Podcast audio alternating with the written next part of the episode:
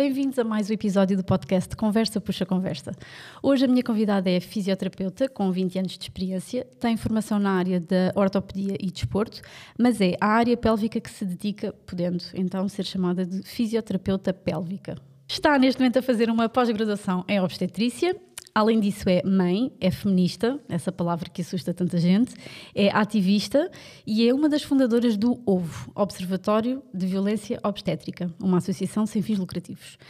Mas vamos por partes que temos aqui tema para horas de conversa e eu só, este, só tenho estúdio para duas horas. Olá, Ana, bem-vinda. Olá. Então, em primeiro lugar, o que é que faz uma terapeuta pélvica? Uma fisioterapeuta pélvica, então nós dedicamos. Um, Desculpa. Não faz mal. Nós dedicamos a uma área muito específica do, do corpo humano. Eu, no meu caso, só trato mulheres, mas há colegas minhas que tratam também homens, porque tanto homens como mulheres têm pavimento pélvico. E é uma área um bocadinho esquecida porque, acima de tudo, não é uma zona que se veja. A maior parte de, dos músculos são internos. Um, então, nós tratamos de coisas muito simples, como uh, prevenir incontinências urinárias, acompanhar as mulheres na gravidez e fazer a preparação para o parto e depois a recuperação eh, pós-parto. Um, tratamos também disfunções sexuais que possam surgir, uh, dor na relação sexual, por exemplo, falta de orgasmos, falta de prazer, um, obstipação, tudo o que tenha a ver realmente com os músculos do pavimento pélvico, são os músculos que estão no fundo da nossa bacia e que contraem e relaxam durante todo o dia e como suportam os nossos órgãos pélvicos ao longo de toda a vida, um, sofrem muito stress e muito desgaste. E a maior parte das mulheres só se lembra deles realmente ou quando está grávida ou quando tem sintomas. Hum. Sintomas é perda urinária normalmente? Perda urinária, dor, um, hemorroida, por exemplo. E muitas, calhar, nem percebem que, que há uma especialidade, não sabem que há uma especialidade que não. resolve esses problemas. Não, porque infelizmente o trabalho de equipa que devia de existir em Portugal ainda é muito escasso e os médicos que, que acompanham essas mulheres que deviam referenciar para fisioterapia uh, raramente o fazem. Então é. ficam um bocadinho perdidas no sistema. O SNS tem esta especialidade? Tem. Uh, mas há um ou outro hospital que tem, uh, há muito poucas vagas e o trabalho que devia de ser feito, a meu ver, individual, em gabinete, um, às vezes os meus colegas acabam por ter que tratar duas pessoas numa hora, por exemplo. Então é assim. Um bocadinho a despachar, não é? Sim. E que tipo de mulheres uh, ou casais, quando estamos a falar de, de gravidez, nomeadamente, uh, que mulheres é que tu recebes na tua consulta? Olha, normalmente são mulheres informadas já. Uh, chegam muito através das redes sociais ou através de amigas que já falaram da importância de, de ter o acompanhamento, o acompanhamento da fisioterapia pélvica durante a gravidez. Um, agora, o que me preocupa realmente é que um, isto é um nicho, não é? São mulheres muito privilegiadas. Uh, o, a mulher comum, a portuguesa comum, nem faz a mínima ideia que, que tem um pavimento pélvico e que precisava de um acompanhamento. E, e sabendo que isso existe, Pode ser também um tabu não procurar ajuda? Também é um tabu. Ah, as mulheres hum, raramente dizem, nem que seja a melhor amiga, que olha, sabes, eu quando vou saltar no trampolim do meu filho perco xixi. É um tabu também. Uh, tudo o que envolve a sexualidade da mulher ainda mais tabu é. Um, por isso, elas próprias, uh, não falando disso, não assumindo o problema, mais dificilmente vão procurar ajuda, sim. Mas tu recebes esses, eh, mesmo as mulheres que te procuram, chegam lá com esses, com esses receios e com essas vergonhas? Ou... Normalmente não. Já não? Não. Mas, por exemplo, tenho às vezes, no outro dia tive uma paciente nova com 30 e poucos anos que está a fazer tratamento por endometriose, uh, tem dor pélvica por endometriose e quando falou às amigas o que é que estava a fazer e o que é que consistiam os tratamentos, elas ficaram muito chocadas. Estamos a falar de um, pessoas da nossa idade, sim. sim mente aberta, não é? Sim. Ai, mas vão-te pôr a mão no pipi, a sério? Essas pessoas não vão à ginecologista? Se calhar não. Sim. Pois. E, e os homens, os namorados, maridos, acompanham as mulheres nestas consultas ou não? Um, eu gosto sempre que eles venham. Um, alguns não se, nós também passámos aqui uma fase de Covid, não é? Que os acompanhantes não podiam vir. Uh, mas há muitos que não, que não sabem sequer que podem vir, hum, há outros que não percebem que, que realmente eles podem ter um papel importante uh, quando vêm. Um, eu normalmente peço sempre para vir. Eu continuo a notar, mesmo nas gerações mais novas, que na gravidez quem procura informação e quem lê as coisas continua a ser a mulher e depois faz tipo assim uns briefings ao companheiro. Eles por eles dificilmente procuram essa, essa informação. Há exceções, mas são muito poucas. Continua a ser um tema do casal, mas é a mulher que se esforça mais Sim. Por, pela busca de informação. É. E o que é que podemos fazer para mudar isso? Ui. Muita coisa. é tanta coisa parte primeiro do casal, não é? Do próprio, não é? Sim, próprio casal. E do próprio homem, não é? Ter, sim, ter sim, e da própria mulher. Há mulheres que às vezes também não gostam, que preferem fazer as coisas sozinha. Como é, o que é que se faz numa consulta de fisioterapia pélvica? Por norma, eu sei que podem-se fazer várias coisas, sim. e dependendo do, do, do, do que leva a mulher a procurar esta consulta, mas assim de forma genérica. Olha, normalmente eu gosto que a consulta seja uma conversa informal em que falamos de vários aspectos da vida da mulher. Um, pergunto sempre o que é que atrás lá, quais é que são as queixas dela. Não gosto de fazer eh, perguntas fechadas. Uh, gosto que seja uma conversa e que no meio da conversa a pessoa vá dizendo então porque é que está ali. Uh, e falamos de hábitos de vida, exercício físico, hábitos alimentares, um, higiene hum, na casa de banho, quantas vezes faz xixi, quantas vezes faz cocó, se tem obstipação, se não tem obstipação relações sexuais, se tem dor, se não tem dor, se consegue ter orgasmo, se não consegue ter orgasmo, um, se tem perdas de urina, se não tem perdas de urina, como é que é um, o ciclo menstrual, se tem dor, se não tem dor, uh, quantos dias são, como é que é o sangue. É, eu costumo dizer que é a consulta dos xixis e dos cocós. e, e as mulheres sabem as respostas a essas coisas todas ou, há, ou há, não se conhecem? Há a muitas, a maioria não sabe. Isso é um bocadinho alarmante, não é? Sim. Sim. Então, em termos de sexualidade, hum, elas não, não exploram o próprio corpo. Isso continua a, ser. Uh... Mas, calhar, até antes disso, não é? O não, o não darmos atenção ao próprio corpo. Um, nesses, nesses hábitos, não é?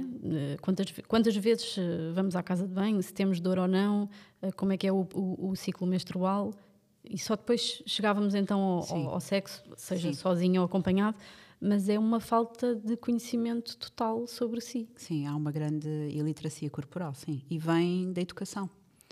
Eu, por exemplo, queria ainda preparar um projeto para apresentar nas escolas de Sintra que eu gostava de falar de saúde menstrual, logo às miúdas de, do primeiro ciclo e do segundo ciclo, porque realmente há falta de consciência corporal. As pessoas andam um bocadinho em piloto automático, nem sequer pensam. Só pensam nas coisas quando têm queixas. Ou seja, aquela atitude de prevenção e nós cuidarmos de nós mesmos antes de termos algum problema continua a ser muito pouco frequente. Mas isso, eu diria que até de forma geral. Sim, a saúde, forma geral. em geral, as pessoas não, não, não dão muita importância. Não. Mas na saúde feminina é especialmente grave. Sim, e há muita informação errada, por exemplo continua a receitar-se a pílula para regular ciclos menstruais. Quando, quando nós tomamos a pílula, não temos menstruação. Uhum. Um, a dor. Deixa-me só sublinhar isso, porque eu às vezes falo com amigas que não sabem isso. Sim. Tomam a pílula, aquilo que têm não é uma menstruação. Sim, porque elas ninguém ninguém lhes explica que quando dão a caixinha da pílula Uh, dão-te aquilo como sendo assim um, um, milagre. Ah, você não engravida com isto, ou vamos tratar o acne, ou vamos tratar as dores menstruais. E o período vai ser certinho. É Exatamente. É Ninguém te explica como é que aquilo funciona. E a mim faz-me ainda mais confusão as pessoas não terem curiosidade pois. em perceber então como é que isto vai funcionar, o que é que isto vai fazer no meu corpo. E o que faz realmente é não há ciclo ovárico. A pessoa não ovula, não havendo uma ovulação, não há uma menstruação a seguir. O que nós temos é uma hemorragia de privação. Hum naqueles sete dias que paramos de tomar a pílula, que sinceramente nem faz muita diferença se paramos ou não. Se tomarmos seguido, vai dar exatamente a mesma coisa.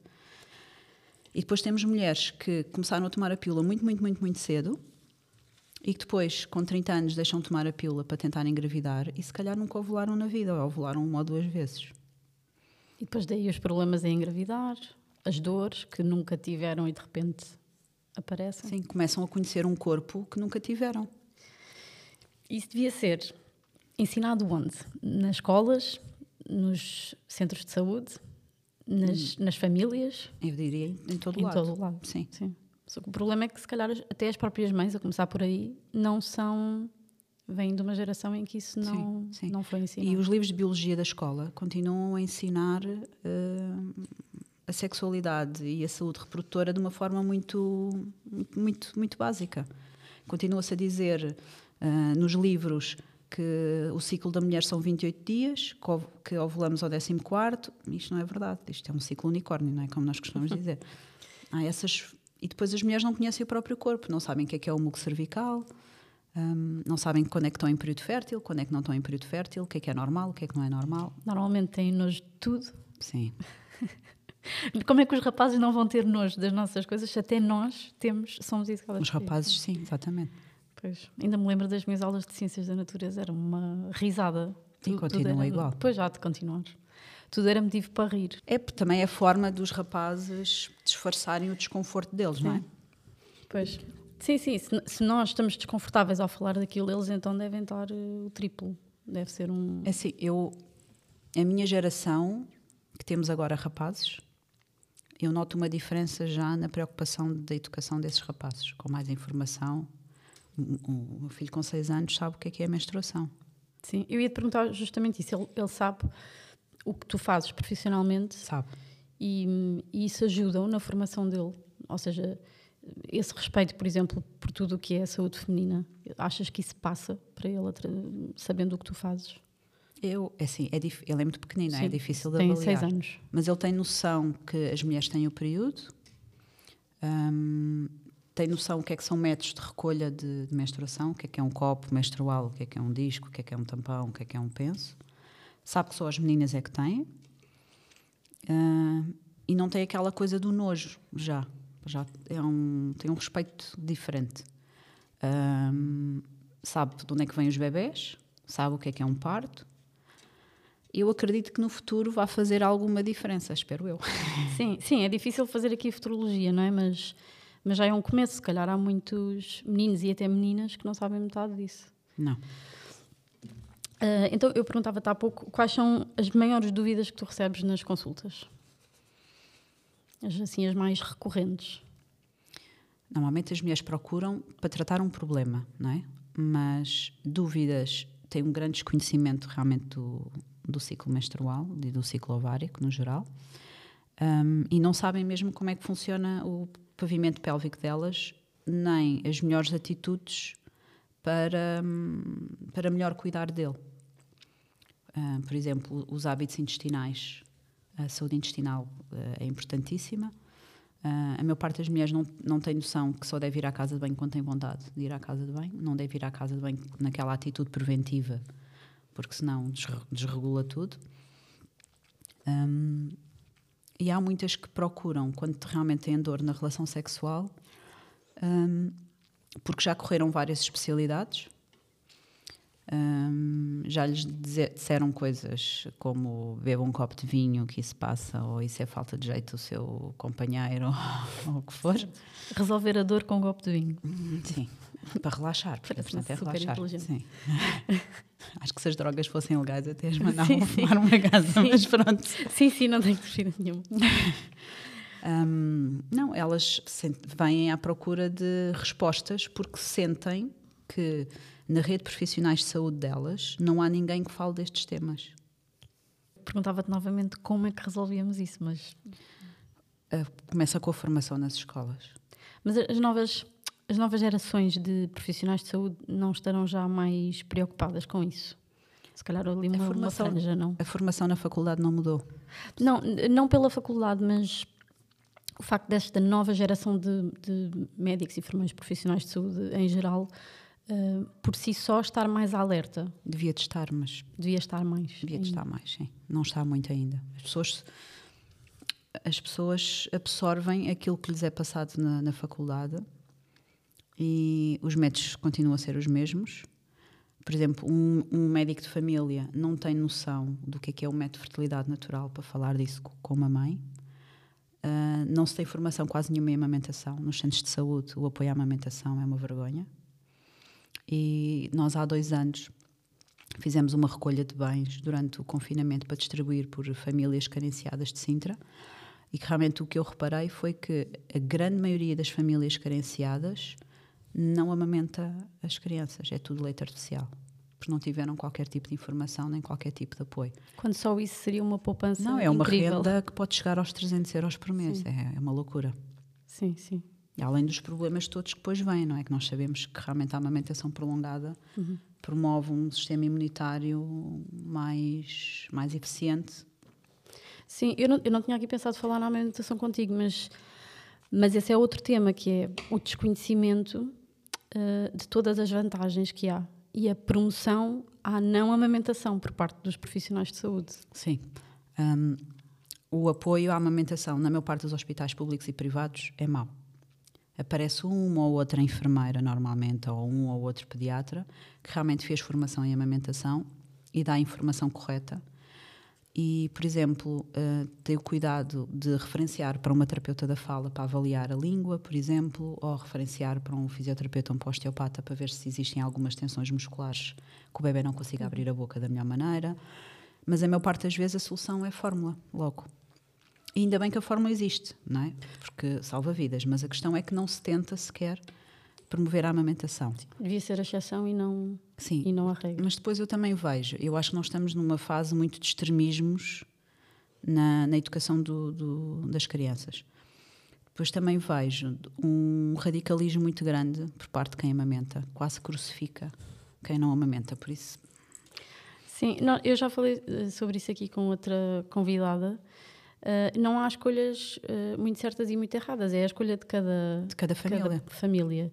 Uh, claro que têm de ser escolhas informadas, isso é o mais Essa importante. que é a questão. É, tu, tu, tu é, podes escolher uh, não amamentar e ter a fórmula desde o minuto zero, mas tens de saber justificar porque é que fizeste essa escolha. A ti, a ti própria, Sim. não é mais ninguém. Sim, sim, exato, a ti próprio. Tens de saber porque é que escolheste Tens que isso. pesar os prós e os contras e ver o que é que é melhor Sim. para ti e para a tua família. E não seguir esse caminho porque alguém te impôs e não te explicou porquê. Sim, e não te informou. A questão é que o que eu vejo é que as escolhas não são, não são informadas. E imagina, eu há uns, há uns três meses fui com o, meu, com o meu filho a um pediatra novo, que não é o pediatra dele. E quando eu disse que ele tinha amamentado até depois dos cinco anos, a resposta dele foi: Isso foi demais. Quando a Organização Mundial de Saúde recomenda a amamentação até aos dois anos, mas o desmame natural da espécie é por volta dos seis anos. Ah, e eu respondi-lhe: Isso é a sua opinião. Pois, que nem sequer está fundamentado, então não está de acordo com a Sim, e o que ele me dizia é: a partir dos dois anos, a amamentação não contribui para o sistema imunitário. Isso é um mito. E eu nem discuti com ele. Mas porquê é que existe esse, esse desfazamento tão grande entre as orientações da OMS, que vamos aqui partir do princípio que é uma entidade bastante credível, e depois a, a opinião eh, não só dos profissionais de saúde, mas das pessoas em geral, não é? Eu vou falar com qualquer pessoa na rua, digo que uma criança vai desmamar aos 5 anos e, e chamam-me maluca. Porquê é que existe esse desfazamento tão Portugal é grande? o país das opiniões, toda a gente tem uma Sim. opinião. Somos todos treinadores de bancada. Sim, sim, sim. Ah, é assim, a DGS, a nossa DGS, devia de seguir as recomendações da Organização Mundial de Saúde e tra- traduzi-las e adaptá-las para o nosso país. Isso claramente não acontece. E nesta semana, a semana passada, saíram ah, orientações novas da DGS e continua a ser hum, do século passado. Continua a dizer, por exemplo, que não se deve comer em trabalho de parto quando a evidência científica é de 1988. Nós estamos em 2023 e a DGS ainda está a discutir isto. Sim. Quantos estudos é que já foram feitos desde 88 para justificar o contrário? Exatamente. Ah, eu acho que há, por parte dos profissionais de saúde em Portugal, há pouca procura pela evidência que existe. E há muitos que se desculpam, desculpabilizam das recomendações da OMS não serem traduzidas para Portugal, porque dizem que a OMS é uma organização para todo o mundo e que a maior parte das orientações são para os países de terceiro mundo. E isto não é verdade. Sim, eu já ouvi isso, Tem- precisamente relativamente à amamentação. Não, as recomendações são gerais, por isso é que a Organização Mundial de Saúde, se fossem recomendações para países específicos, estava lá escrito que era para países específicos. Sim, sim. Pois, na amamentação costuma-se dizer que amamenta-se até aos 5, 6 anos, porque a alimentação naqueles países é bastante precária, então tem de se compensar com o leite materno. Isso não faz sentido algum, não é? O que nós sabemos é que realmente nesses países uh, promover o leite artificial é um risco muito grande porque a água não é potável. Uhum. Sim. Um, por isso a amamentação é sempre. É Já sempre para não falar do preço, não é? Mas isso é, é, é aplicável a qualquer país. Sim. Lá está, é, é uma renda, como tu dizias, é todo um, Sim. é um investimento enorme estar meses ou anos a comprar. Eh, o que eu noto em Portugal é que os profissionais de saúde misturam muito os seus valores e a sua experiência pessoal depois naquilo que passam para, o, para os pacientes.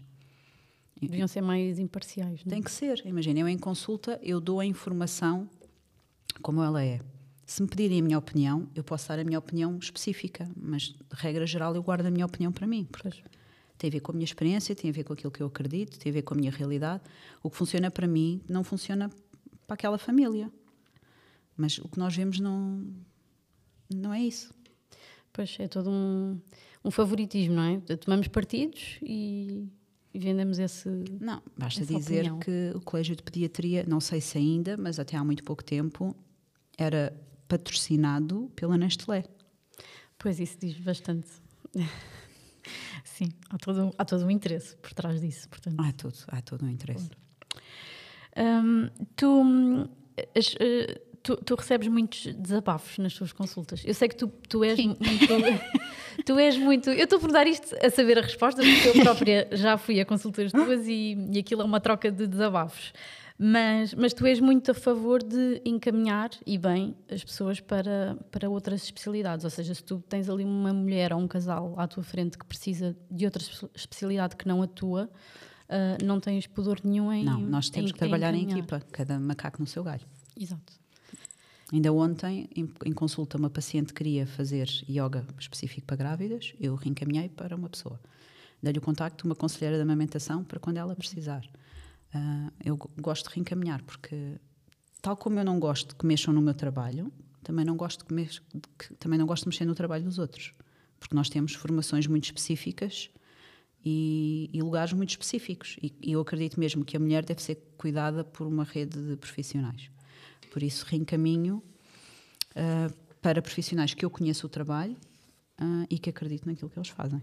Sim, isso até a nível nacional. Eu há pouco tempo perguntei-te se conhecias alguma fisioterapeuta pélvica no Algarve e tu, em 5 minutos, mandaste-me uma Tenho recomendação. Tenho muitas perguntas sempre no Instagram de, de referências. Porque imagina, eu posso fazer uma consulta online, mas não é a mesma não é coisa. É, assim, já cheguei a fazer para zonas do país em que não conseguimos mesmo encontrar referência. Entre fazer uma consulta online e não fazer nada é uhum. é preferível. Mas pá, eu tento sempre encontrar uh, referências. Sim, em online pelo menos a informação passa, ainda que não haja depois o, o, sim, o exame físico. Sim, mas há muita coisa pelo que a mulher me diz, eu consigo mais ou uhum. menos perceber algumas coisas e consigo dar alguns exercícios específicos para ela fazer. Mas falta a parte da avaliação palpatória e da terapia manual depois como, como complemento do tratamento. Por isso uhum. não é a mesma coisa. Tu recebes pessoas, uh, mulheres, antes e depois do do parto, uhum. mas recebes mais depois do parto do que antes. Ou seja, mais numa de. Nós não temos cultura de prevenção. Pois, mais numa de resolver agora ou a diástase ou a perda urinária. Sim, ou fizeram uma episiotomia e têm dor. Uhum. Uh, nós, em Portugal, não temos a cultura da prevenção ainda. Temos muito trabalho pela frente. Não é? Sim. Um, enquanto mulher feminista, essa palavra tão assustadora. e mãe de um rapaz, que escolhas é que tu fazes no dia a dia para, hum, na educação dele, lhe passar essas. Bom, para ele não ter medo da palavra feminista, podemos pôr a coisa assim. Olha, eu quando o educo, hum, estar, a educá-lo a ele ou estar a educar uma menina é exatamente a mesma coisa. Não pensas nisso? Não. Mas coisas que tu fazes que eventualmente estão a chocar alguém que está a observar. Se ele quer pintar as unhas, pinta. é uma escolha dele. É uma escolha dele. Okay. Aconteceu há pouco tempo, até foi a professora da escola que pintou. Ah, foi? Fizeram tipo. Acho que foi no dia, no dia da mulher, uma coisa qualquer. Fizeram tipo um spa lá na escola, com cabeleireiro, os miúdos, cabeleireiro e manicure não sei o quê, e cada um fez aquilo que, que queria. E ele quis pintar? Quis pintar. Essa questão de, das unhas fez-me lembrar uma conversa que eu tive, que eu tive há pouco com pessoas da minha idade. Um, e a, a minha amiga dizia qualquer coisa tipo Mas não é normal um homem pintar as unhas. O que é que é normal? Exato, Já. eu disse, olha, mas se calhar há 20 anos também não, não era normal um homem fazer a depilação e hoje em dia está completamente banalizado. Portanto, daqui a 20 anos tu vais estar a dizer que é normal um homem pintar as unhas. Não, mas é um homem, mas não sei o quê. Está bem, mas onde é que isso está escrito? Onde é que está escrito Eu que um homem não pinta as unhas? Sim. Da mesma forma que há 20 anos não estava escrito em lado nenhum que um homem não fazia a depilação. Portanto, é tudo uma questão de relativizar e dar algum tempo para a coisa entrar no, no sistema, não é? Sim, o que eu costumo dizer é que as decisões dele, desde que não tenham um impacto, não, não o prejudiquem a ele e não prejudiquem os outros. Imagina, eu não gosto de ver homens com brinco, aquele brinco normal. Se ele chegar a uma determinada idade e quiser pôr um brinco, é a escolha É dele. a escolha dele, sim. Eu não gosto, mas é a escolha dele. Nós não queríamos filhos para serem nossos, não é? Não é o que dizem? Sim, exatamente. Portanto, Por isso, ele, ainda há pouco tempo, ele tinha o cabelo assim mais comprido e quis quase rapar o cabelo. E tu ficaste triste, mas lá Eu fiquei triste, mas o cabelo é dele, o corpo é dele, por isso. Sim, sim. Pois é, eu com uma filha de dois anos e meio já luto com as preferências dela. Tipo, esta roupa não, aquela roupa sim, não sei o quê, quero isto e quero aquilo. Pá, tipo, e desde que ela não esteja, e, e depois isto é um bocado uma discussão com o pai, porque, porque ele diz, então e vais deixá-la fazer tudo? Opa, se ela não estiver a correr nenhum perigo e se não estiver a prejudicar ninguém, pá, sim, de género. Hoje quero vestir aquela camisola de lã com 26 graus. Tento convencê-la não, não é? Ou então, no limite, vai até à escola com a camisola, mas depois troca. E pronto, depois esquece da camisola. Mas quer dizer, ninguém correu um perigo por, por ele ter feito essa vontade. Sim, eu acho que hoje em dia dizem-nos e a mim dizem muitas vezes: Ah, deixas o teu filho fazer tudo. É assim, hum, eu não o deixo fazer tudo, mas ele, eu estou-lhe sempre a dizer que ele, quando toma uma decisão, tem que ser responsável depois pelas consequências dessa decisão. Já aconteceu, com 20 e tal graus, ele que quis, querer levar um camisolão para a escola. Ele levou. Mas Nunca percebeu, mais claro, repetiu. depois Eles têm que aprender pela própria experiência, não é? Sim, sim. Isto é isso que tu dizes, desde que eles não, não estejam a pôr eles próprios em perigo. Às vezes é uma negociação grande. E há dias que não há paciência para ter negociações. É assim e acabou. Mas o trabalho é mesmo esse, não é? No fundo, ser mãe e ser pai não é isso. Sim, É ter essa dose extra de paciência para, estas, para estes episódios do dia a dia. sim, Yeah, pois isso é todo outro tema. sim, sim. Esse dá um outro tema. Esse dá outro tema. Mas eu acho que as pessoas não entendem, especialmente as gerações mais antigas, e mesmo na nossa, se calhar os homens, que uma criança tem exatamente os mesmos direitos que um adulto. E nós há coisas que não admitimos às crianças, mas admitimos aos adultos. E porquê? Pois. Porque achamos que somos superiores, que eles são, são seres sem. Que eles não sabem decidir. Eu que- ouvia muito quando era pequena, tu não tens quereres. Sim, também eu. Ouvimos todos. Sim. Mas eu, eu até hoje nunca disse isso à minha filha. Tipo, género- aliás, pergunto-lhe imensas vezes: o que é que queres? O que é que queres? Queres fazer isto? Queres fazer aquilo? Queres isto? Queres aquilo? Porque quer dizer, dentro das minhas possibilidades, o, o meu trabalho é satisfazer esses, esses quereres. Claro que há coisas que não posso, não é? E, e, e lá está. E depois entrar a negociação de explicar porque é que não. Sim, mas por exemplo, o meu filho está muito habituado, não, nunca existe um não porque não. Pois. E eu não digo não e depois explico. Eu explico e depois ele próprio, às vezes, até tira a conclusão do não. Eu já nem, nem chega a dizer um não, ele próprio Ele percebe. percebeu a lógica. Ahm, mas o dizem muitas vezes: Mas para que é que estás a explicar isso à criança? Então, porque ele tem, tem o direito de perceber. Porque depois imagina, nós estamos a criar filhos. Se, ah, se criarmos os filhos sem essa premissa, depois quando eles chegam à vida adulta, estamos a exigir, a exigir coisas que eles nunca fizeram. Nunca os deixámos tomar decisões por eles. Depois tens um adolescente a chegar aos 18 anos e queres que ele tome uma decisão, comece a tomar decisões por ele. Sempre tomaste decisões por ele, como é que queres que ele comece a fazer isso assim de repente? E eu ontem estava a falar com uma paciente minha que tem 25 anos e estava-me a dizer que os rapazes da idade dela, curiosamente, por acaso é uma estatística engraçada, a maior parte deles, os- as mães, estão divorciadas, ou seja, que foram criados só com as mães, e as mães sempre fizeram tudo. Eles não fazem absolutamente nada em casa. Se calhar numa de proteger, não é? Tipo, Mas porquê? Tens muito mais trabalho. Pois, pois, pois. O meu filho, eu digo-lhe muitas vezes: olha, nós somos uma equipa. Tu tens que fazer coisas também. A mãe não vai fazer tudo por ti. Tu tens as tuas responsabilidades e eu tenho as minhas. Mas continuamos a educar, especialmente rapazes, uh, não os habituando a fazer nada. E depois queremos, quando eles cheguem à vida adulta, ah, o meu filho não sabe cozinhar, o meu filho não sabe arrumar a casa, o meu filho não sabe ir às compras. Mas isso vem da educação da, da própria mãe, não é? Sim. O meu filho, quando vai às compras comigo, ele tem uma noção do que é que nós normalmente compramos e sabe onde é que se arrumam as compras em casa. Pois. E é por situações dessas que o feminismo ainda é necessário? É, porque enquanto tivemos que explicar estas coisas e não serem coisas que sejam já assumidas, o feminismo continua a ser necessário. E até é necessário entre mulheres, porque há mulheres muito. Eu acho que o pior machismo que eu já assisti às vezes vem de mulheres. E porquê? Porque foram educadas dessa maneira e não questionam as coisas. Um, nós, a nossa sociedade em Portugal é muito tem um modelo muito judaico-cristão ainda, não é? Tem um peso muito grande. Um, ainda há muito aquela coisa de o homem é que providencia e o homem é que cuida e o, é o chefe de família e é pá, é muito cansativo esse discurso. Até é cansativo dizer isso. tipo, lá vem outra vez essa conversa. Sim, e, há, e há muitas mulheres que depois acham que eu acho que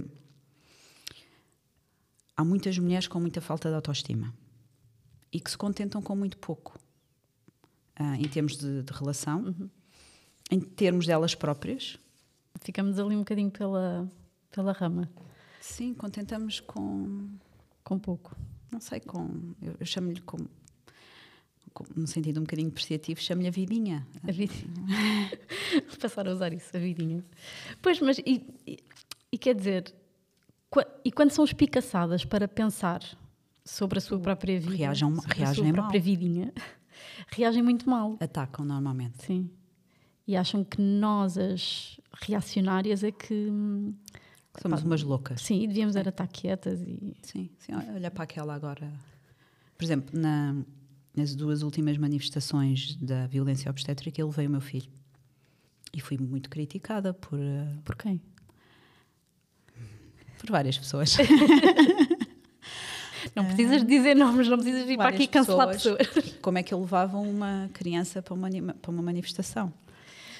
Para já foi uma manifestação organizada por nós, que foi mais em jeito de vigília do que propriamente uma manifestação. Se for uma manifestação daquelas nacionais, eu não, não o levo, porque há, há sempre grupos metidos uhum. que podem gerar algum tipo de, de, de distúrbios. Agora, acho importante ele perceber que pode lutar pelos uhum. seus direitos e que pode manifestar-se. Essa parte para mim é, faz parte da educação dele. Sim, ainda para mais um, eh, estamos a falar, não estamos a falar de uma manifestação de, para salários, estamos a falar da manifestação de uma coisa que por acaso até o afeta a ele, porque todos sim. nós tivemos de nascer, não é? E toda a gente levou bebés e famílias sim. e pronto, aquilo sim, é uma coisa. Há pessoas a levarem comida, aquilo é mais um piquenique quase do que uma manifestação. Um, mas houve, pessoa, houve muitas mulheres a criticarem. Sim. Essa, a primeira manifestação foi, sobre, sobre a violência obstétrica foi, se não me engano, em outubro de. Novembro. Novembro de 2021.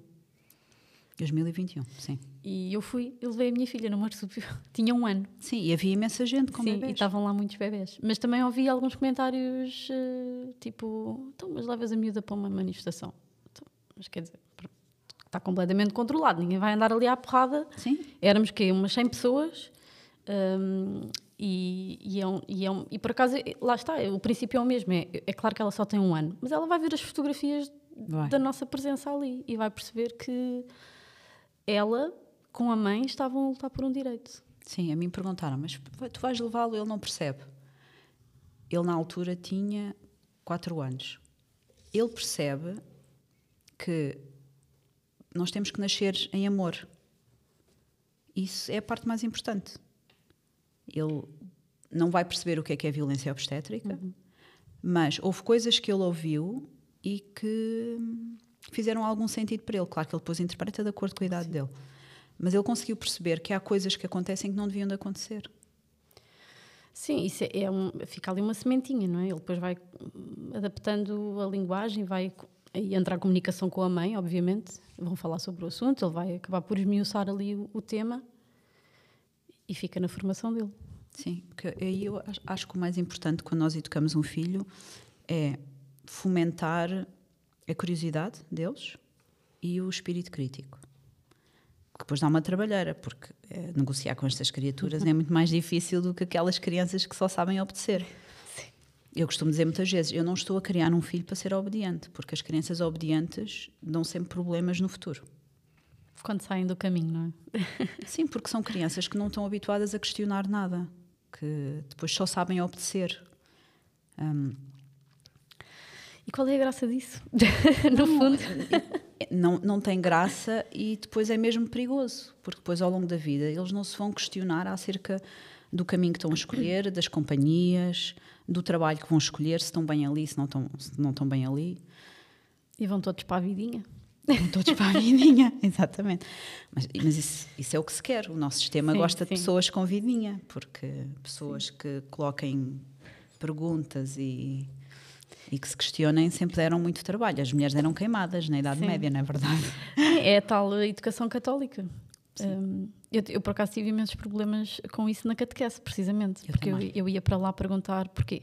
Porquê? Sim, porquê? a mim porquê? disseram, porquê? Era tão irritante. A mim disseram eu deixei a catequese porque fiz a primeira comunhão e isso tudo, e depois comecei a aprender na escola a teoria do Big Bang e da formação do universo e não sei o quê. E fui para a catequese fazer perguntas, porque ganda nó no claro, cérebro, não é? a cruzar informação. E a catequista respondeu-me isto. Aqui não se fazem perguntas. Nunca mais lá pus os pés. Pois. Cheguei a casa e disse à minha mãe, não gosto daquilo. Mas a formação judaico-cristã é mesmo é, essa. É mesmo não se fazem sim, perguntas. Sim. Ainda mais nós, não é? Nós mulheres especificamente não não é para isso que cá andamos fazer perguntas alguma vez isso é uma parvoíce sim e o, e, e, o machismo continua a estar em coisas eh, muito pequeninas ainda outro dia eu fui beber café e a senhora do café estava assim um bocadinho incomodada e eu costumo lá ir e perguntei mas está tudo bem ah a minha filha esteve uma situação estranha na escola ela tem 13 anos e até tem assim algumas questões de, de, com o corpo, porque tem um bocadinho de peso a mais. Mas eu fiquei toda contente porque ela levou uns calções para a escola que não eram daqueles excessivamente uhum. curtos, eram uns calções. E a diretora turma passou por ela e, e disse-lhe: um, Ai, tua mãe já te comprava uns calções decentes. Claro que era a professora de religião e moral. Claro. Pronto. Que essa é outra coisa. Para mim não devia de haver religião e moral na escola. Se nós somos um Estado laico, uhum não tem que haver ainda, formação ainda católica, ponto. Ainda que opcional. Ah, sim, mas, uh... mas não devia de haver sequer essa opção. Ou então, se há, é aberta a várias religiões. Sim, eu já tive essa conversa com outras pessoas, que é, devia ser uma formação sobre as diversas religiões, Exatamente. e não uma disciplina ligada à religião católica. E depois, isso é condicionar completamente. Estava lá outro empregado e que disse eu porque eu virei para ela e disse assim: que a lata da professora, olha, se fosse a ti, quando eu fosse buscar logo à escola, levavam uns calções iguais. e, o, e, o, e o colega dela virou-se e disse assim: ah, a professora estava era a ser amiga dela. E eu não, não estava a ser amiga dela. Sabes porquê? Porque as mulheres passam a vida inteira a pensar como é que podem vestir ou deixar de vestir por causa dos comentários que vão ouvir. E não é justo. Os homens não têm que pensar nessas coisas, podem vestir o que quiserem. Porquê é que nós temos de estar sempre preocupadas se o decote é grande, se é pequeno, se os calções são curtos. Nós estamos constantemente nessa luta, não é? E, e se a roupa é adequada ao sítio onde vamos hoje, às pessoas com quem estamos, os homens raramente. O meu namorado outro dia foi comprar tabaco lá num, num tascozinho que nós temos lá na aldeia. E eu disse-lhe: Eu não entro nesse café. E ele: Como assim? Eu não entro nesse café porque é um café onde são vão homens e o tipo de comentários quando entra uma mulher é do piorio. E ele ficou a olhar para mim assim: eu não, nunca tive que me preocupar com esse tipo de coisas. Eu disse: não, nós, nós quando educamos uma rapariga, temos que lhe ensinar uma data de coisas que é uma canseira. Como é que ela se deve comportar, como é que não se deve comportar, para evitar uh, comentários, para evitar que olhem mais para ela. Mas é, é uma percepção que os homens não têm. Não. De todo. Têm quando têm uma filha, se calhar começam a ter, mas imagina, mesmo quando saem, bem, pelo menos uma mãe é de ter quase todos, não é? Mas muitos vêm de famílias muito femininas, onde há mais mulheres do que homens, um, e essa informação não passa para os homens da família. Ou seja, a mãe, as irmãs, as tias, etc., não passam essa informação aos homens e eles vivem numa completa ilusão de como Sim. nós vivemos. Sim, quando têm uma filha vão ter obrigatoriamente de, se calhar, de abrir os olhos um bocadinho para essas questões. E, mas mesmo assim, não é óbvio para eles. Não. Uh, eu dou para mim muitas vezes a explicar esse tipo de coisas a homens, no geral, e ao meu namorado em particular, dizer: olha, tu, enquanto homem, não pensas uh, no que é andar numa noite, à noite numa rua escura. Exatamente. E nós pensamos sempre se podemos ir por ali, se não podemos, se posso estacionar ali ou não. Exatamente. O que é que levo na mão para ir Sim. até ao carro? Sim. Entro rapidamente no carro e tranco logo as portas. Trancar as portas é uma coisa que ele nunca faz. Eu faço sempre isso. Ele nunca tranca as portas e questiona, mas porquê é que tu trancas sempre as portas? Porque tenho de trancar as portas. Sim. Porque é automático. É nós, automático. nós desenvolvemos, desenvolvemos sim. esses mecanismos sim, automáticos. Eu já nem sei, tipo, é muito raro. Um, ah, porque ele depois diz-me assim: Ah, mas quando estás comigo não trancas? Eu, pá, porque o meu mecanismo de defesa baixa. Baixa. Eu também não, também não faço quando estou com o meu namorado. Não é? Tipo, eu automaticamente sinto-me um bocadinho mais segura e não tenho esse, esse automatismo ligado mas sozinha é na hora. Tipo, eu entro no carro e tranco a porta logo. E eles não pensam nisto. Não. Enfim. Um, e por isso é que ainda é preciso falar tanto destes, destes, destes assuntos, destas coisas básicas. Eu, eu, diria que até quando se fala da diferença salarial, das, das diferenças de, de, chegar a uma oportunidade de emprego entre um homem e uma mulher, etc., isso é tudo super relevante, obviamente, e faz parte da discussão. Mas antes disso, é preciso que as pessoas compreendam o, o, o básico. Sim. O meu filho outro dia estava-me a dizer ah, uh, que tinha cinco namoradas na escola. E depois estava a falar de uma um, namoradas, pronto, no conceito dele, não é? Sim. E, oh mãe, e eu, eu perguntei tu já andas a dar beijo? E ele ficou, começou-se a rir e tal. Sim, eu já dei um beijo a não sei das quantas. E eu assim, Pediste autorização? Isto não é assim. Tu não andas a beijar as meninas como te apetece, nem pões a mão como te apetece. E o meu namorado olha para mim e diz assim: calma, é muito cedo. E eu: não, não é. É, é, é desde já. Não, não é. Sim. Porque é, é, assumido que os rapazes apalpam as meninas e é. Ah, ah, ah, é um rapaz a ser um rapaz. Não, é, é um graça. rapaz a ser um atrasado mental. Pois. Tu, as meninas não apalpam rapazes. Ui, o que havia de ser. Pois. Ninguém tem que apalpar ninguém, ponto. Sim, mas é, to, é toda essa base da discussão, não é? Porque hoje em Sim, dia. Quando... São coisas pequeninas do dia a dia. Sim. Eu há pouco tempo tinha uma. Estava a ter uma conversa com, com o meu namorado e com os meus tios que têm já uns 70 e poucos anos. Eles ouvem o podcast, portanto. beijinho, tios de Coimbra. Enfim, com 70 anos são, obviamente, de uma geração muito diferente, mas até são muito abertos a este uhum. tipo de, de conversa. E a conversa começou mesmo com, eh, lá está, em Coimbra, com aquele caso de, de assédio no SES. E hum, resumindo a história, um, eu estava a tentar explicar que o assédio começa nos simples eh, piropos. Sim. Só isso é uma invasão do espaço uh, do, do, outro. E é difícil explicar isto a pessoas como o meu tio. Espero que ele não me esteja a levar a mal estar aqui a falar sobre isto.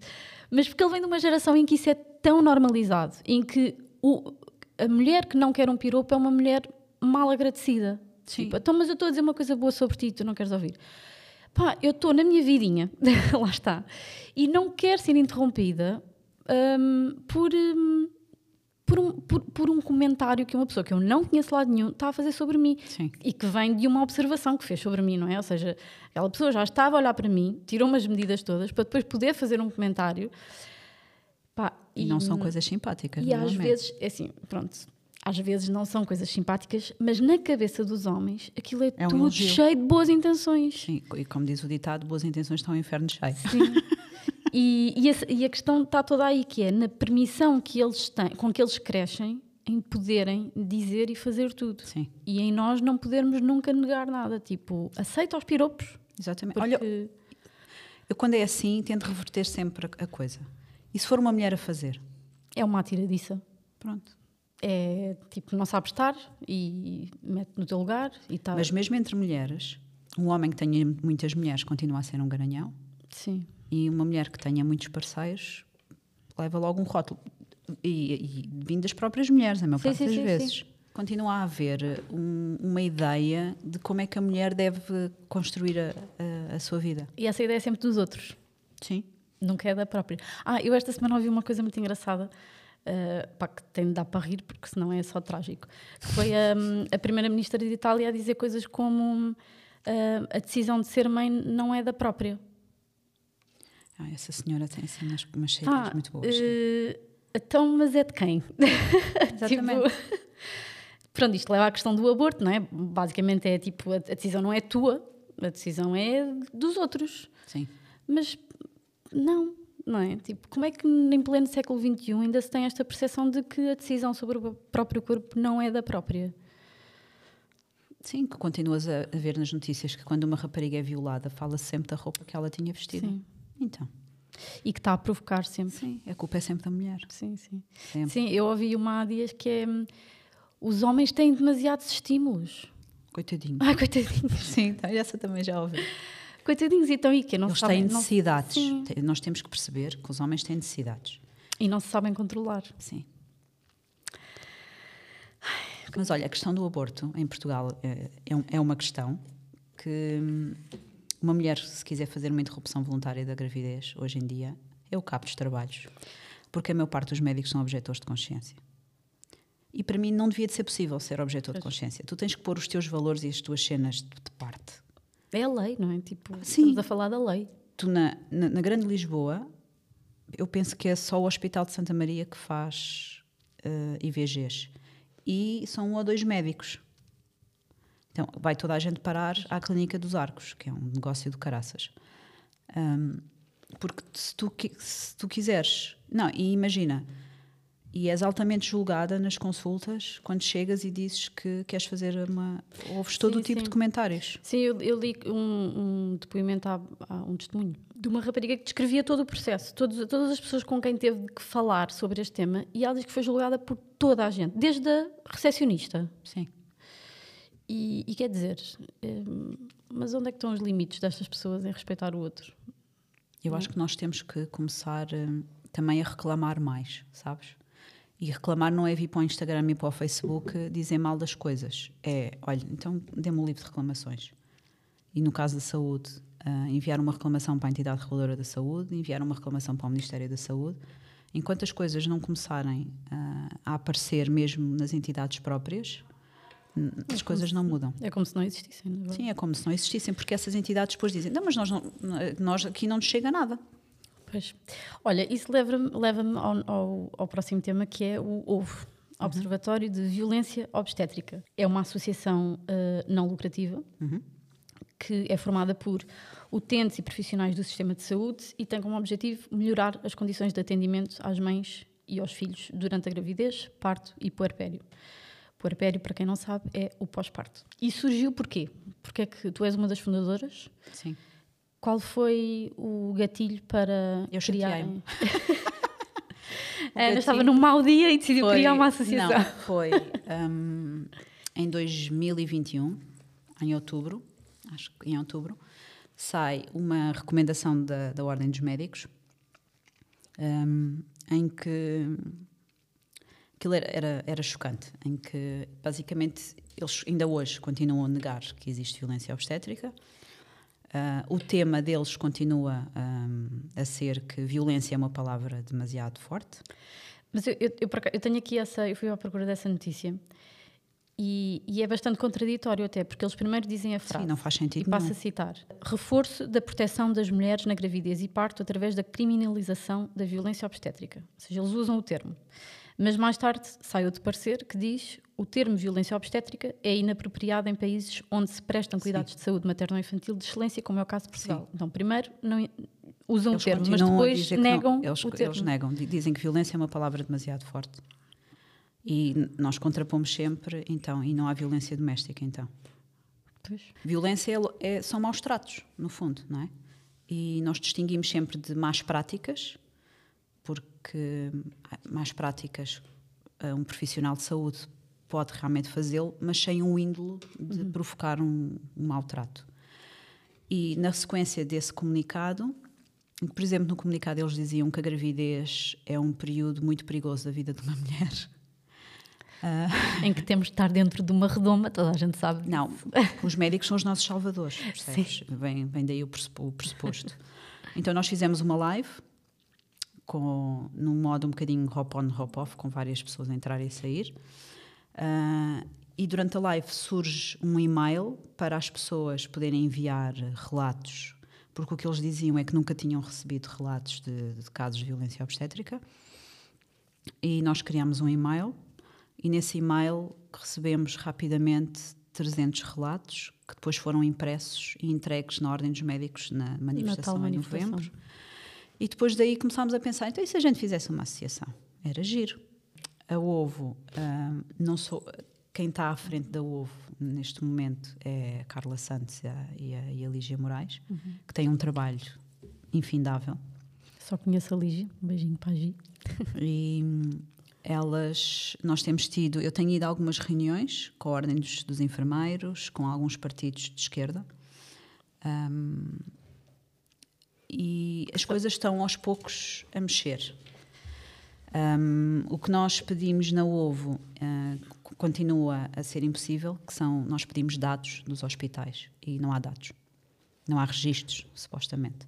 Estamos a falar do Sistema Nacional de Saúde, uhum. porque quando vamos para o privado então a coisa complica. Claro. Um, e sem dados nós não conseguimos trabalhar, não é? Então, por exemplo, nas reuniões com os vários partidos, uma das coisas que nós pedimos foi eles, serem eles a pedir os dados. Pois é uma pressão diferente, não é? Sim. E o objetivo do ovo é deixar de existir, não é? Porque se o ovo deixar de existir é sinal que deixa é de haver saber. violência obstétrica. Mas realmente criámos um canal que hum, permite às vítimas fazerem as denúncias, porque a maior parte das mulheres não sabia o que é que havia de fazer. Uh, e no site da OVO há tipo passo a passo o que é que se deve fazer uhum. se a pessoa foi vítima de violência obstétrica. As mulheres sabem identificar a presença de violência obstétrica? A maior parte não. E o problema começa aí, não é? É que ela acontece, mas não é facilmente detectável. E voltamos ao feminismo outra vez, porque as mulheres são habituadas durante a vida delas a ser maltratadas e para elas isso é normal. A dor delas é negligenciada, muitas das vezes, começa logo com a dor na menstruação. Uh, na saúde, a saúde da mulher não é vista nem tratada da mesma maneira que a saúde do homem. Um homem que diga que tem dor, a dor dele é muito mais valorizada do que a dor da, da mulher. Isto era uma coisa que eu gostava de investigar no futuro, mesmo com, com um trabalho à séria. Um, e há coisas que vêm muito de trás das famílias, que as mães vão passando para as filhas, e há uma submissão no momento do parto, lá está o médico é, que está a salvar, uhum. quase que está a salvar o bebê da mãe. E há coisas muito pequeninas que elas não. Só depois em consulta, às vezes, é que lhes cai um bocadinho a Em ficha. consulta contigo? Sim. É assim, eu faço uma coisa que é: se a mulher não percebeu que foi vítima de violência obstétrica e está em paz com todo o processo, não sou eu que lhe vou uhum. dizer que ela foi vítima de violência obstétrica. Acho que isso. Pois, não, não vale a pena atormentar se não. ela está ok. Não. Mas às vezes elas não estão ok e não sabem porquê. E a causa Sim. está aí. E os companheiros, então, têm dificuldade, mais dificuldade em perceber que. Eu acho. Não sei explicar muito bem, mas os homens aceitam muito melhor o que é feito às mulheres. Uh, numa coisa de obedecer. Não, se o médico está a dizer uhum. que é assim, é porque é assim, não é para questionar. Sim. Os homens são muito mais neste caminho do que as mulheres. As mulheres questionam mais. Eu, eu tive essa luta com a, com a epidural, porque eu tinha no meu plano de parto que não queria epidural, mas obviamente estava aberta ali a, tipo, o meu plano de parto não era um, um documento fechado e Sim. havia margem para negociação. Mas durante a gravidez, isso foi um tema entre nós, porque ele insistia, mas porquê que tu não queres uma epidural? Porquê que vais estar a sofrer? E se a epidural foi inventada, é para ser usada? Ou seja, ele, ele achava tipo ok que aquilo me fosse dado uh, ao sim, ao sim. Eu depois acabei por ceder muito no fim, ao fim de muitas, muitas horas, acabei por ceder à, à epidural, mas mas lá está, é aquilo para mim não era um dado adquirido. Ok, obrigada ciência por teres Sim. inventado isto, mas eu não quero que isto seja uma, uma obrigatoriedade. Uh, e é isso que estás a dizer, os homens uh, aceitam só que tudo o que a ciência inventou, então bora usar tudo. Sim, e têm muita dificuldade em perceber, algumas mulheres também, mas os homens têm muita dificuldade em perceber que a dor do parto não é a mesma coisa que sofrimento. Dói, que se farta, dói, mas não, não é um sofrimento, é É, Porque o significado que tu atribuis àquela dor é que Sim. aquilo está, está, tu percebes porque é que aquilo está a acontecer, sabes que vai acabar e que nasce uma criança no final. Uhum. Não é propriamente um sofrimento, tu não estás a sofrer. E eles então veem tudo o que possa existir para acabar com esse sofrimento como sendo assim um, uma coisa espetacular. Mas aí também passa pelo facto de a maior parte dos procedimentos não são informados às, não são não, é dito às mulheres os prós e os contras. E quando tu tens um procedimento, isto aprendi com um professor meu e nunca mais me esqueci, o procedimento até pode ser espetacular. Para aquela mulher, tu tens que avaliar o custo-benefício daquele procedimento. E se o custo, nem que seja pela ideologia dela, for muito superior ao benefício, automaticamente aquilo não é bom para ela. E pode ser bom para a vizinha. Pois, pois. Cada caso é um caso sempre. Sim. E a epidural, por exemplo, nós sabemos que quando é dada no início do trabalho de parto, há o risco de fazer paragem do trabalho de parto. E isso tem que ser dito às mulheres. Hum. Até pode não acontecer, mas há esse risco. Sim. Mas isso, mais uma vez, bate no, no respeito pela escolha da mulher. E, neste caso especificamente, a escolha em como é que aquela mulher quer viver o seu parto. E, isso é muito mal visto ainda. Sim. O, o parto é, é, a coisa mais selvagem que, pela qual uma mulher ou um casal pode passar na vida adulta, acho eu. Um, e isso é, é, mal visto porque lá está, porque a mulher entra nesse modo selvagem. Tipo, a mulher vai gritar, vai transpirar, vai, não vai controlar o esfíncter, vai. Mas isso faz tudo parte, não é? Sim. E tem de ser. E eu acho lindíssimo. Sim, pois é, é que depois é, é, é, visto como uma coisa horrível por alguns, mas, mas por outros porque, por uma coisa. Porque a nossa sociedade, linda. a partir do momento que levou os partos para dentro do hospital, que os partos antigamente eram feitos em casa, não eram feitos por parteiras, eram feitas, feitos por mulheres de família ou por Sim. mulheres que viviam na, nas aldeias, curiosas da coisa, mas que não tinham formação absolutamente nenhuma. Por isso é que hoje em dia comparar o parto domiciliário com o parto domiciliário há 50, há 50 anos atrás é só estúpido. Um, quando se levou os partos para o hospital, realmente diminui, diminuiu-se mortalidade uh, infantil, uh, da mãe, essas coisas todas. Mas tornou-se o parto uma coisa muito medicalizada. Parece que se está a tratar uma doença em vez de ser Sim. um. Então, um e nos últimos anos está-se a tentar sair outra vez um bocadinho desse modelo, para ser uma coisa mais fisiológica. Um, a última recomendação, outra vez da DGS, foi que os partos de baixo risco, de gravidezes de baixo risco, sejam feitos por enfermeiros parteiros, porque o nível de intervenções é muito, é muito mais baixo. Um, apesar de ter sido uma recomendação, é uma coisa que já se faz em Portugal, no público. Uhum nos hospitais privados, não? Pois, eu fiquei muito confusa com isso porque hum, a minha filha nasceu há dois anos e meio e só estavam lá duas enfermeiras. O meu filho nasceu há seis e só estavam duas enfermeiras. E eu agora vi essa notícia e pensei, então, mas uh, o que é que aconteceu há eu, dois anos e meio? Sim, eu tenho. Eu acho que foi trazer um bocadinho para o papel aquilo que já era feito. Agora, a minha grande questão é: este ministro da, da Saúde, quando tomou posse, uma das primeiras coisas que ele disse foi que os privados tinham que se aproximar mais das práticas do público. E nos hospitais privados, todos os partos são feitos por um médico. Uhum. Como é que eles vão descalçar a bota agora das recomendações da DGS? Eu estou muito curiosa. Pois, o que é que eles vão fazer àqueles médicos todos? Vão classificar todos os partos como alto risco? Pois, para justificar.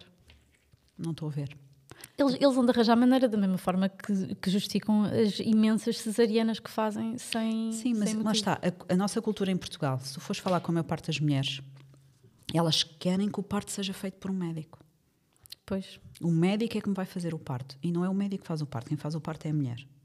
O médico é treinado para o problema e ele vai intervir se acontecer um problema. Se não houver um problema, ele não interfere.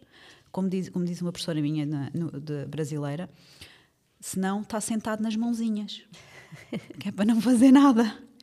No meu parto aconteceu uma coisa muito engraçada que eu nunca mais me vou esquecer, apesar de estar tipo louca de hormonas naquele momento.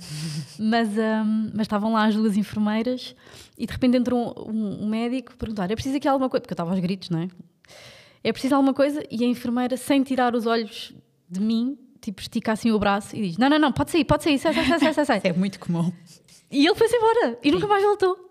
e foi, eu achei aquilo incrível. Tipo, e eu estava, eu era, lá está, da, da, pequena fatia de pessoas que eu preferia uma enfermeira, Sim. precisamente para a coisa ser mais. parte aconteceu uma coisa tranquila. parecida também. Às tantas chega uma médica também e o expulsivo estava muito complicado e já tinha estado cócora, já tinha estado mais alguma coisa. E, e, a médica perguntou: Ah, se calhar precisa aí é de uma ventosazinha. E a enfermeira disse assim: Não, não, não, doutora, pode ir embora. Olha, isto mais duas ou três contrações e está cá fora. E ela foi-se embora. E demorou mais uma hora. foi onde já agora? No Hospital de Cascais. Ok. É, é, isto depois é, é, tudo uma, é tudo uma lotaria, não é? Porque. Não devia de ser. Não devia ser, mas é, porque não, não vale a pena eu estar aqui a dizer maravilhas sobre o Hospital de Santa Maria, que foi onde aconteceu o meu parto e onde correu muito bem e onde eu espero. Eu vou andar a fazer stalking à enfermeira que teve a primeira parte, a ver onde é que ela está para o segundo, porque foi mesmo muito, muito boa. Eu adorei uh, tudo. Um, vai, eu adorei 90% do que aconteceu no meu parto. E, hum, mas quer dizer, a seguir eu posso ter outro parto no Santa Maria que corre muito mal. Sim. Não há uma uniformização de, das equipas. Depende das pessoas e não, do, e não, devia de e ser. não dos locais. Nós, quando tivemos reunião com a Ordem dos Enfermeiros, nós tivemos reunião mesmo com, com o Colégio da Especialidade de Materno-Infantil. E isso foi uma das, coisas, uma das coisas que eu questionei. Foi porque é que não, não é tudo igual em todo lado. Não há, não há linhas orientadoras para as mulheres não sentirem que é uma lotaria, até mesmo em termos de cursos de preparação para o parto nos centros uhum. de saúde Há cursos muito bons e há cursos muito maus. Com, que continuam a dizer que a mulher tem que fazer um tipo de respiração, tipo cachorrinho no trabalho de parto, que isso é uma coisa que está desatualizada desde os anos 80. Como é que não há uma linha orientadora? Porque é que cada um faz aquilo que quer? Mas na obstetrícia isso acontece muito. Quando tu vais a um ortopedista, ele se for operar um joelho, dificilmente vai utilizar a mesma técnica cirúrgica que utilizou no ano passado, porque está sempre em evolução. Porquê é que isto não acontece na obstetrícia? Porque é que ouvimos sempre aquela coisa do ah, eu já faço isto há 30 anos? Para já, as mulheres não são iguais. As mulheres estão muito mais sedentárias. Uhum. Nós não somos iguais do que eram as mulheres há 30 anos atrás.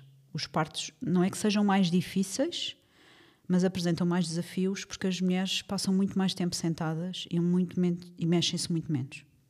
Para quem não está dentro do tema violência obstétrica, dá-me exemplos o que é a violência obstétrica. Tipo, estamos num parto e de repente começam a acontecer imensas coisas que a entram... A violência obstétrica pode nem acontecer num parto, pode acontecer numa consulta de, de ginecologia, por exemplo. Uh, são maus tratos físicos ou mesmo verbais. Coment aqueles comentários que toda a gente tem uma amiga que já ouviu do género ah, quando estavas a fazê-lo não gritavas dessa maneira. Isto é violência obstétrica. Qualquer coisa que vá de encontro à vontade da mulher é violência obstétrica qualquer coisa que cause uh, desconforto psicológico, desconforto físico, é violência obstétrica. Uh, dizer a uma mulher que não se pode levantar da cama, por exemplo, durante o trabalho de parto tem que ficar ali, ou uh, recusar alguma coisa só, só porque sim, sem justificação. Não haver um consentimento informado, que é uma coisa que continua a falhar muito, e não tem que ser uma coisa escrita, o consentimento informado é verbal. Todos os procedimentos que são feitos à mulher a mulher tem que ter uma informação antes para poder dizer que autoriza ou não autoriza. Isso normalmente não acontece. As coisas entram em catadupa. E depois é o que eu costumo dizer: quando o teu filho está mesmo a nascer, se alguém te disser, olha, uh, para o seu filho nascer temos que lhe cortar um dedo, tu perguntas qual?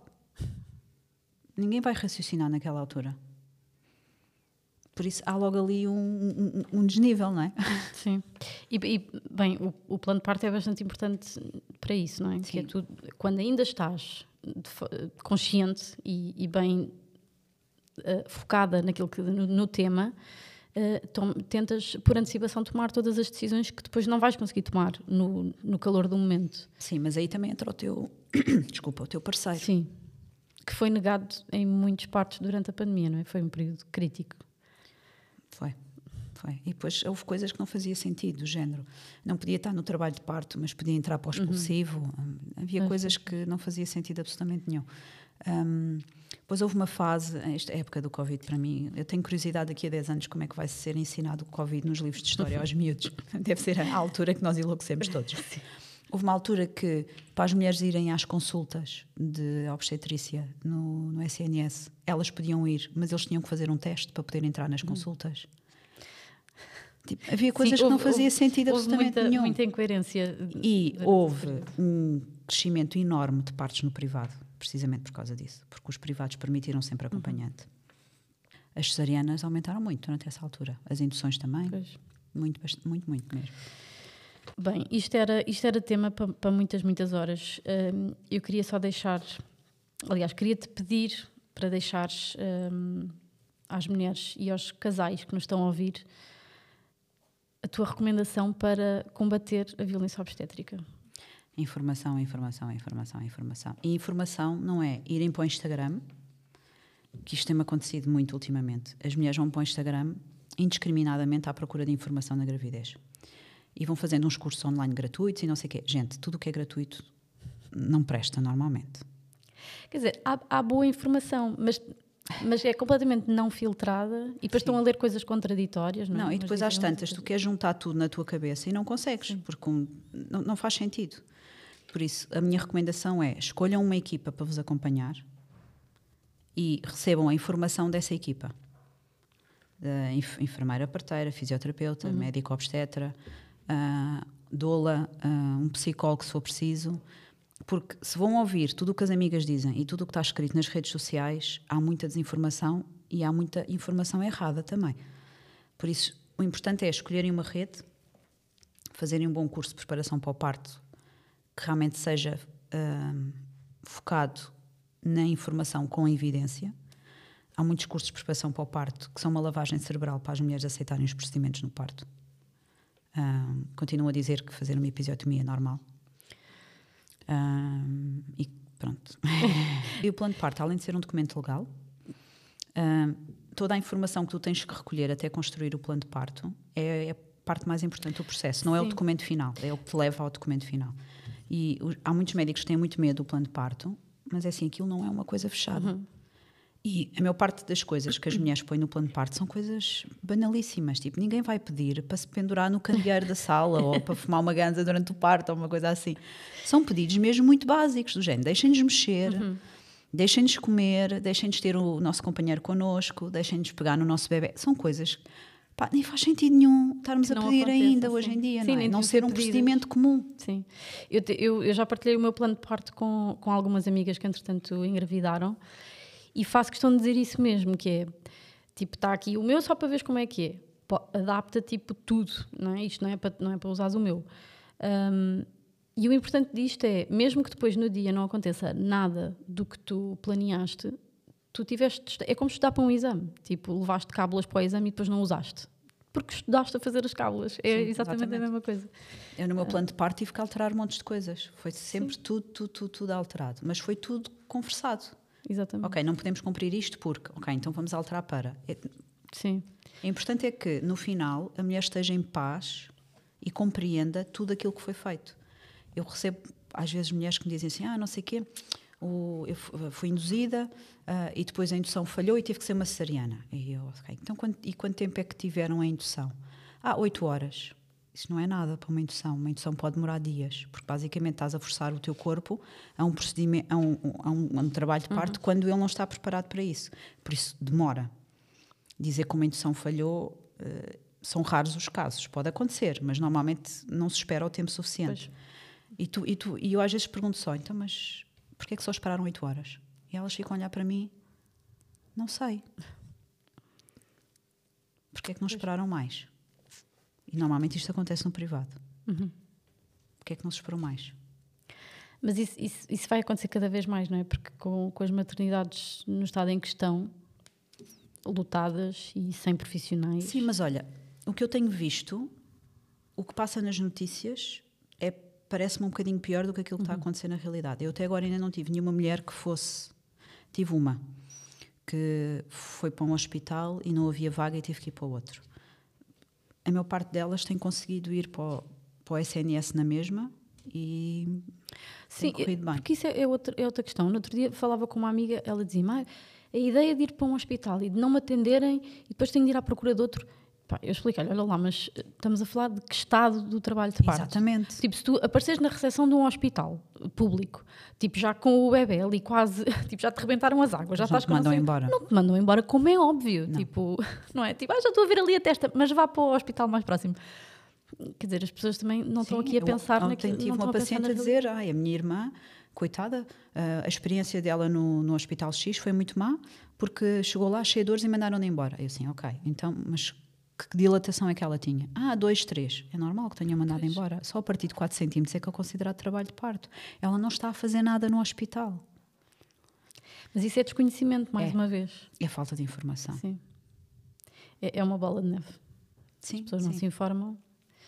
Não, e não são incentivadas a informarem-se. Lá está. Comigo aconteceu o contrário, porque as águas rebentaram em casa e eu uh, não tinha dores. Tipo, aquilo só, só se molhou tudo. E eu estava tipo na rua, pensei, ah, será que rebentaram as águas? Tipo, eu nem sei bem se é isto. Quer dizer, uma pessoa nunca passa por aquilo, é tudo novo, não é? Ah, mas eu não tenho dores, será que é? Não, se calhar vou dormir, uma e meia da manhã vou dormir. E, eu, e, o, e o meu namorado é que disse: Não, se calhar ligas para o hospital a perguntar o que é, que, é que has de fazer. Devias ter ido dormir. Pronto, eu liguei, não, mas eu liguei para o hospital, expliquei a situação e o enfermeiro que me atendeu disse: Olha, tem de vir para cá. Não tinhas. Pronto, olha, agora. Desde que o líquido seja transparente, não tenha cheiro, tu não tenhas temperatura, se estejas a sentir bem, não tens isso tudo, olha, isso tudo. Eu o risco de infecção num hospital é muito maior do que em casa. Agora que, que, olho para trás e que me estás a dizer isso, eu podia efetivamente ter ficado em casa, porque isto aconteceu à uma e meia da manhã e eu só comecei a ter dores de manhã, na manhã seguinte. Uh, acabei por passar a noite toda no hospital uh, pá, a ver o tempo a passar.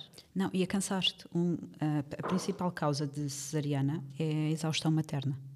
Pois. As mulheres gerem muito mal o cansaço. que sempre que a mulher pode dormir, deve dormir. Uhum. Porque vai precisar dessa energia mais à frente. Pois, pois, pois. Bem, um, estávamos aqui a falar Estávamos, sim. Até porque eu, até porque eu, eu, eu gosto... Um, Pá, cada experiência é uma experiência e eu, eu, tive uma experiência muito boa com, com o meu parto e, e acho que isso ajuda. Uh, essa, a partilha de boas experiências acaba por balançar com as más. Pá, eu li e ouvi muita coisa má durante a minha gravidez. Sim, nós também gostamos mais de falar das coisas más do que falar das coisas Mas boas. eu acho isso importante, sabes? Quando me dizem, é ah, estás tá só, tá só a focar-te no negativo e porque é que estás sempre a ler essas histórias? Ouvi isto muito durante a gravidez, estás só a ver o mal e depois vais para ali negativa e vai correr. Acabou por não. Eu li muita coisa má, eu ia preparada para o pior, mas tranquila da vida. Agora, ia informada e ia descansada. Agora imagina, uma fisioterapeuta pélvica grávida, o que tu ouves em consulta. pois, pois, pois. Sim, tu tens os relatos na primeira pessoa daquilo que correu mal. Pá, mas eu acho muito importante que o mal também se fale. Aliás, eu acho que esse é o primeiro erro. É nós, na, imagina, das, das, nossas, das nossas mães, tias, avós, etc., não ouvimos o mal. Não. E depois vemos televisão e vemos cinema em que tudo é ótimo, não é? Tipo, tudo é romantizado e os partos são todos com as mulheres deitadas, a fazer força no minuto certo. Está uh, tudo mal. Está, sim. Está tudo mal, porque... Sim, olha, o meu filho vê vídeos de parto em casa comigo, porque eu acho que são os partos mais, mais bonitos de, de assistir, mais tranquilos um, desde pequenino, para ele é, é, faz parte da vida, uhum. não é uma coisa assim. Pois é, essa é outra questão, é nós termos afastado este acontecimento da vida cotidiana. Antigamente os partos aconteciam no seio da família. Pois. E atualmente não. Ai, enfim, olha, pronto. Um, já vamos com muito tempo. Uh, ficaríamos aqui muito, muito mais tempo porque, porque é um tema que olha, que, eu gosto muito e que é a tua vida, não é? Eu não me calco. Uh, mas, mas eu hei, hei, de voltar com este tema, uh, nomeadamente hei de ficar aqui a promessa que hei de trazer cá alguém da, da Samané, acho que é assim Sim. que se diz, uh, Saúde das Mães Negras, porque, porque enfim, são dois temas que, que me interessam particularmente, que é a violência obstétrica e o racismo. É maior, a violência obstétrica é maior nas comunidades desfavorecidas, Exato. nas minorias. Isso é, isso é se calhar isso. algo que as pessoas desconhecem e, e, eu gostava de chamar cá alguém para, para falar sobre isso, porque... Posso dar um número de telefone, se quiser. Obrigada. Já trocamos contactos. Uh, mas pronto, vamos passar então às tuas recomendações. Não sei se vão tocar nestes temas, mas. mas Olha, eu pensei se havia de tocar ou não. Pronto, estás à vontade, é, é o que preferires. As recomendações são tuas. Então, eu, em relação aos livros, eu sou Sim. um bocadinho papa livros o último livro que eu li, eu ando numa fase de ler hum, crónicas, porque ando sem. sem Imagina, eu acabo de ler uma página e já não me lembro passo para a página a seguir e já não lembro da página anterior. Então, olha, o último livro que li, li o Aquário, da Capicua, que ela tem se envolvido bastante. Na, Ainda estou a ler. Na, na, na luta do, do ovo, lá em cima, no norte. Um, Adorava falar com a Capicua num podcast, mas ela não também. vai ter tempo para mim. Porque isto é um podcast tão verdinho, ela vai pensar, ah, e, olha, e, vinha, vinha ouvir músicas dela para casa a caminho daqui ah, no mas carro. Ela, ela, já foi falada aqui neste, neste podcast e Sim. ela é mesmo uma inspiração enorme. Eu gostei, eu estou a gostar bastante do Aquário, estou quase a acabar.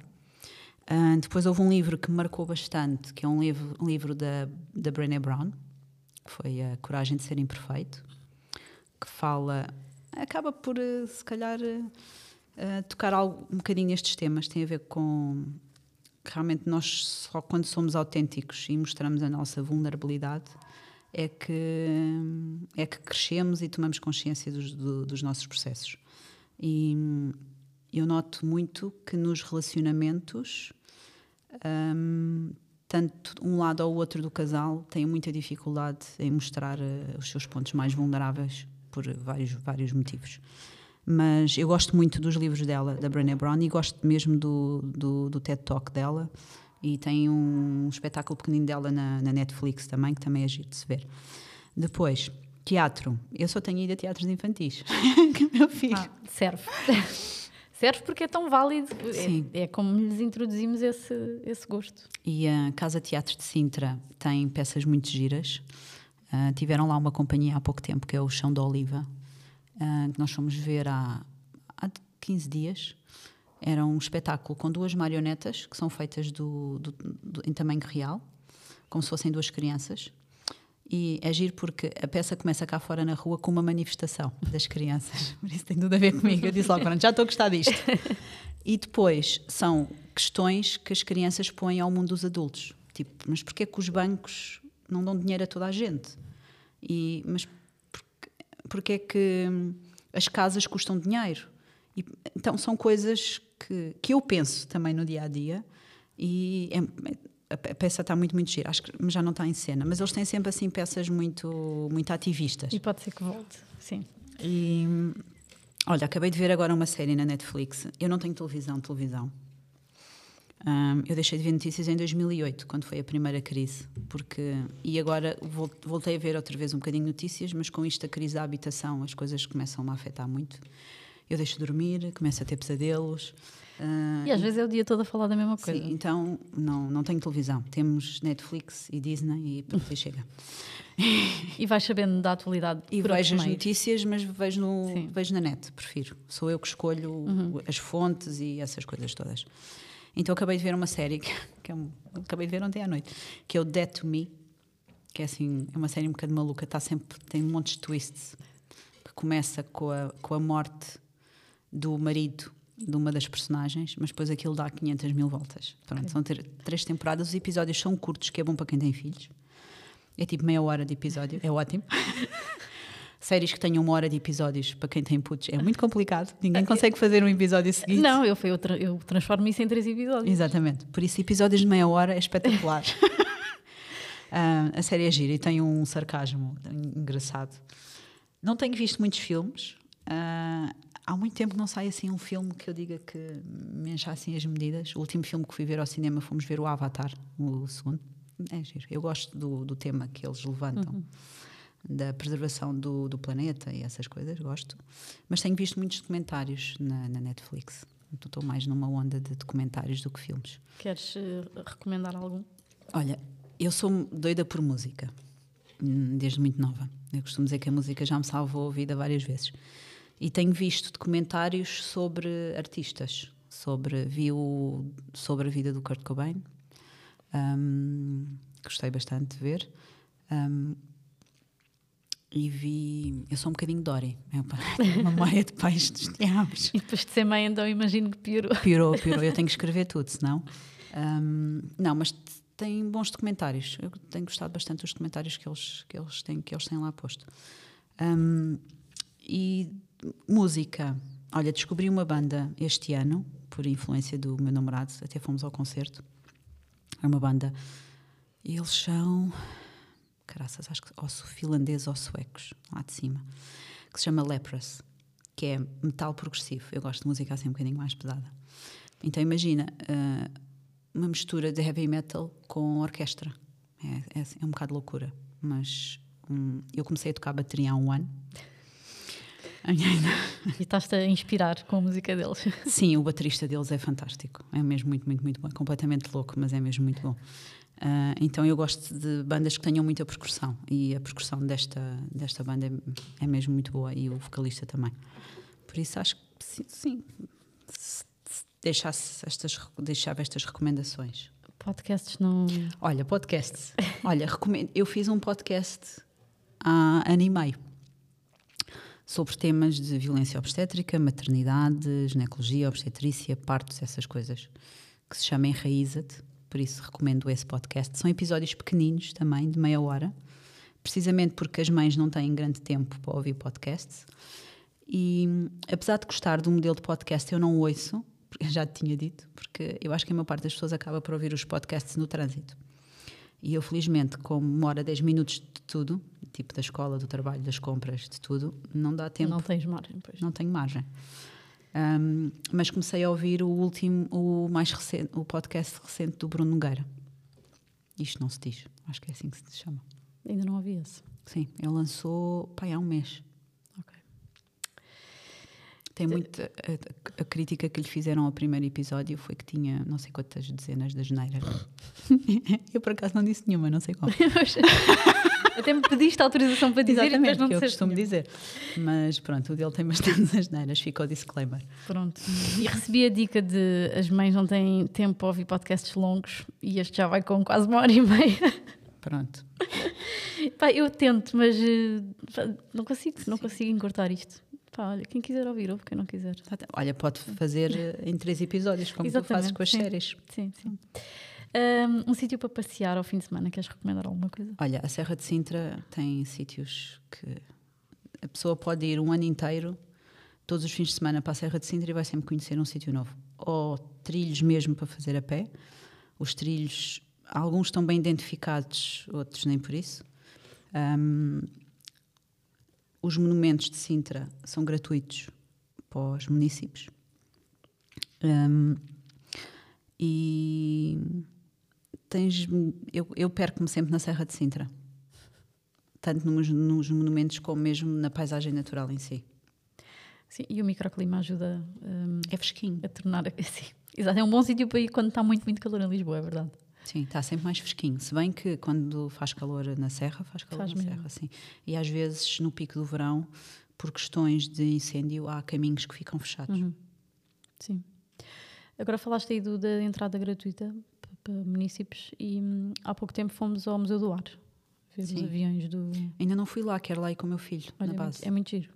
Sim. Há imenso tempo, cada vez que passo lá, digo assim, pá, tenho que vir aqui com, com ele. E depois esqueço-me sempre. Está a giro, está a giro porque tem, tem aviões e helicópteros da, da Força Aérea, da TAP, tem um bocadinho da história da TAP.